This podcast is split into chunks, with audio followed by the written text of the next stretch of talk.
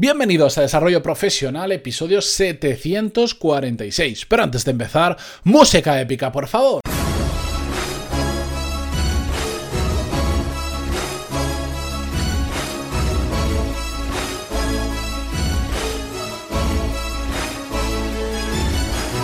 Muy buenos días a todos y bienvenidos a Desarrollo Profesional, el podcast donde hablamos sobre todas las técnicas, habilidades, estrategias y trucos necesarios para mejorar cada día en nuestro trabajo. Hoy, eh, episodio 746, martes 12 de noviembre de 2019.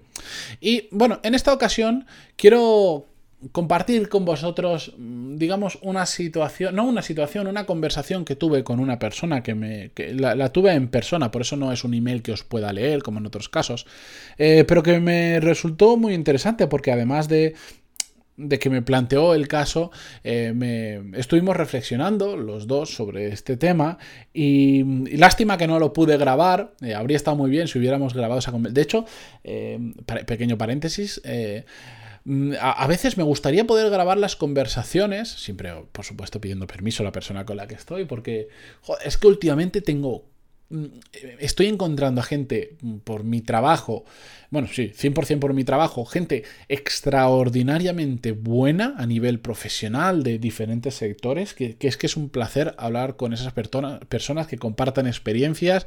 Eh, algunos son oyentes del podcast, otros son, son clientes, otros son personas relacionadas con los clientes con los que me reúno o compartimos mesa, lo que sea. Súper interesante. Pero bueno. Mm, Dentro de poco voy a. Creo que voy a retomar el traer gente al podcast porque hace mucho que no traigo una entrevista. O al menos. Ya, ya es que no quiero hacer tanto entrevistas, sino conversaciones con otras personas donde, por ejemplo, un viernes o cualquier otro día reflexionemos sobre un tema, pero eh, que no sea solo yo hablando, sino también que podáis escuchar la voz de otra persona y sobre todo la opinión de otra persona muy válida. Pero bueno, la cuestión es que esta conversación con esta persona que os comentaba eh, trataba sobre liderar equipos por primera vez, porque me estaba comentando que bueno, que había pasado por diferentes trabajos y que había caído en un trabajo donde por primera vez, pues era una empresa en crecimiento, empezó a tener, eh, de, repente se le creó un pequeño equipo de cuatro personas, de pasar a estar él solo durante poco tiempo, eh, la empresa crece, crece, crece y de repente, ¡pum!, cuatro personas a su cargo. Y claro, estamos hablando de una persona, de, esta con la que yo hablaba, que no tenía ningún tipo de experiencia liderando a otras personas.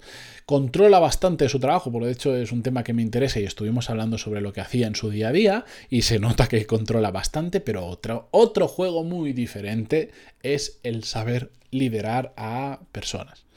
Y bueno, claro, pues se había visto. Lo, lo, que pasa muchas veces, de hecho, Em, si queréis os adelanto una, pequeña noticia, eh, no es para ahora, pero para febrero voy a hacer un relanzamiento de mis cursos enfocando en aquellos problemas que he detectado que tenéis más a menudo. Y uno de esos es un caso similar a este. Sabéis hacer muy bien vuestro trabajo, pero llega a la hora de liderar equipos y pantallazo azul tipo Windows 95 o 98 y nos bloqueamos. Y entonces dejamos de ser buenos profesionales simplemente porque no sabemos gestionar este tipo de situaciones. Bueno, lo estoy preparando en los nuevos cursos, ya os iré informando, os iré contando con más detalle, pero yo os lo voy soltando para que sepáis en lo que estoy trabajando ahora en paralelo a la vez del podcast y a la vez de muchas otras cosas que hago. Bueno, la cuestión es que... Em, lo, que traté de hacerle entender en esta conversación es para mí uno de esos eh, conceptos que tenemos que tener muy claros a la hora de, liderar equipos, sea por primera vez o sea mm, porque lo hacemos habitualmente. Me da igual. Y lo he tratado en un episodio específico de este podcast y de refilón lo hemos tocado en muchas ocasiones, pero para mí la clave de saber liderar equipos, sobre todo por primera vez, es entender que tenemos que tratar a las personas como personas. Es así de fácil. ¿Por qué? Porque uno de los errores habituales que veo es que cuando alguien se empieza a liderar un equipo, se autoadjudica, que, que a nivel jerárquico puede ser así, pero se ponen como la etiqueta de jefe. Ahora soy yo el jefe, ahora mando yo y tú me obedeces. Y de ese razonamiento nacen una gran parte de los problemas que tienen los eh, malos líderes de equipos. ¿De acuerdo? si, os fijáis, yo nunca suelo decir, no me refiero, siempre tiendo más a decir líder de equipo que jefe de equipo o responsable de equipo, porque me parece, aunque la palabra líder a veces tiene algunas connotaciones para mi gusto de humo, de gente que, bueno, hay muchos cursos de liderazgo que, que los imparte gente que no lidera nada. Y entonces me parece que es un poquito humo, pero bueno, eso es harina de otro costal, hablaremos otra vez sobre estos temas. Em, a mí me gusta eh, no, no, hablar, no utilizar sobre todo la palabra jefe, porque estas sí que tienen muy malas connotaciones. Aunque es una realidad, dentro de una jerarquía, pues siempre tienes una persona eh, por encima de ti, que es tu jefe o tu responsable, pero es que cuando, cuando he conocido jefes, personas que se autodenominan yo soy el jefe o soy el jefe de, yo ya me he hecho temblar. Me he hecho temblar porque ya sé del palo que muchos de ellos van. Es decir, yo mando más que tú y tú me vas a obedecer. Y como os decía, ese es el germen de muchos errores de muchos líderes o jefes de equipo. Por eso yo insisto, y si mm, en esta conversación no sucedió de esta manera, estoy haciendo un muy muy breve resumen, pero si me hubiera pedido esa persona, oye, dame una única recomendación para eh, mm, empezar a, a liderar este equipo por primera vez, yo le habría dado solo esa. Trata a las personas como personas. Que eso tiene muchas implicaciones tiene implicaciones de no sentirnos superiores, porque de hecho no lo somos, simplemente ostentamos un cargo diferente, con unas responsabilidades diferentes, con unas obligaciones diferentes y también probablemente, o espero, con unos derechos diferentes en cuanto a salario o lo que sea, de beneficios que te pueda dar la empresa, ¿de acuerdo?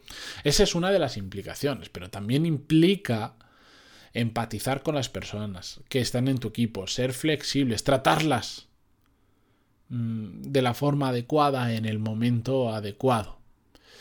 Porque no hay nada peor que nos pueda ocurrir que dejar de tratar a las personas como personas y empezar a tratarlas como empleados o como números. Como no me vale, lo quito y fuera.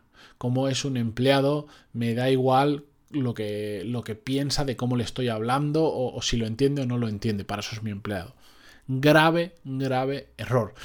De hecho, eh, de de esta conversación que tuve, em, extraje después, llegué a casa y como me pareció muy interesante, empecé a extraer varios puntos.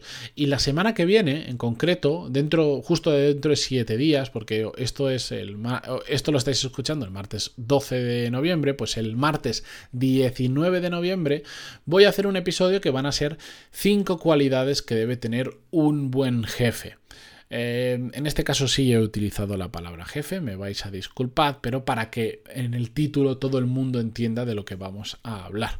Pero no solo me voy a quedar en esas cinco cualidades que debe tener un buen jefe, sino que al día siguiente vamos a ver cinco cualidades que tiene que tener un buen trabajador. Y al día siguiente, esto ya será el jueves 21, vamos a ver las cinco buenas cualidades que debe tener una buena empresa. Ya tengo esos tres episodios preparados, aún no los tengo grabados, pero lo voy a hacer en breve porque como sabéis me voy de viaje y estoy adelantando episodios para no os dejaros sin ninguno de ellos.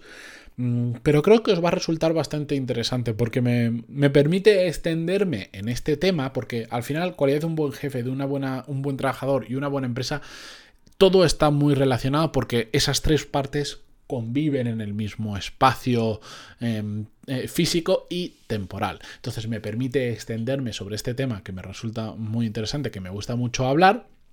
Y también creo que os puedo dar con esas cinco cualidades de cada uno de ellos em, un pequeño resumen de puntos en los que os podéis focalizar para mejorar, tanto si sois, un, sois jefes o sois líderes de equipos, como si trabajáis para una empresa o incluso tenéis capacidad de decisión dentro de una empresa. Realmente mucha capacidad de decisión. De ahí la tercera parte de cualidades que debe tener una buena empresa. ¿De acuerdo? Bueno, la cuestión, que no me quiero ir por las ramas porque hoy he hablado de todo menos del tema, si os toca liderar equipos por primera vez, es importante que entendamos que hay que tratar a las personas como personas y que Liderar equipos, aunque es un trabajo muy diferente a lo que hayamos hecho habitualmente, realmente es más fácil de lo que parece si entendemos que al final lo que hacemos es tener un rol de organización de personas con todo lo que implica. No solo organización de tareas, sino organización de cómo fluye la comunicación entre todo el equipo, de cómo fluye la motivación entre todo el equipo y poco más. Por supuesto, cuando llevas 10 años liderando un equipo, tienes mucha experiencia y te has enfrentado a muchas situaciones que si acabas de empezar no te vas a enfrentar y por lo tanto vas a tener muchas más soluciones para muchos más problemas. Pero no significa por ello que empezar a liderar un equipo tenga que ser un proceso traumático. Lo que pasa es que a veces, no sé, es que te dicen que empiezas a ser el jefe, te vienes arriba y empiezas a crear una serie de burocracias, procedimientos, de distancia con las personas que están en tu equipo, que no hacen más que generar roces, que generar problemas. Y solucionar esos roces y solucionar esos problemas sí que requiere mucho tiempo y requiere mucho conocimiento para saber deshacer el nudo, por decirlo de alguna manera. ¿De acuerdo? Y sin deshacer el nudo sin que se rompa nada, por supuesto, es decir, sin que nos fundamos a, ningún, a ninguna persona del equipo, ni tengamos que despedirla, ni nada. Por eso, a veces es que simplemente intentamos hacer las cosas más complejas de los que son. Liderar equipos es tratar a las personas como personas y saber guiarlas y saber sacar el máximo de esas personas que pueden sacar. Que por cierto, voy a ver otro paréntesis dentro de este episodio. Voy a ver si traigo un antiguo compañero que creo que es la persona que he conocido que mayor capacidad tiene para sacar de otros su, mejor versión. Pero bueno, con esto yo me despido hasta mañana. Espero que os haya gustado el episodio. Si, si ha sido así, este o cualquier otro de los episodios, ya sabéis que podéis enviárselo, le podéis enviar el enlace directamente, por ejemplo, pantaloni.es barra 746 y estaréis enviando este episodio o el número de episodio que os guste. Yo os lo agradeceré porque vais a estar ayudándome a que tenga algo más de difusión el podcast, eh, que por cierto últimamente está creciendo mucho, pero bueno, y también vais a ayudar a la otra persona, porque si le enviáis un tema que le puede resultar interesante, probablemente va a descubrir... Eh, un, un, fantástico podcast, y no es porque lo diga yo. Con todo esto me despido esta mañana. Ahora sí, muchísimas gracias por estar ahí, por vuestras valoraciones de 5 estrellas en iTunes, vuestros me gusta y comentarios en iVoox. Y hasta mañana. Adiós.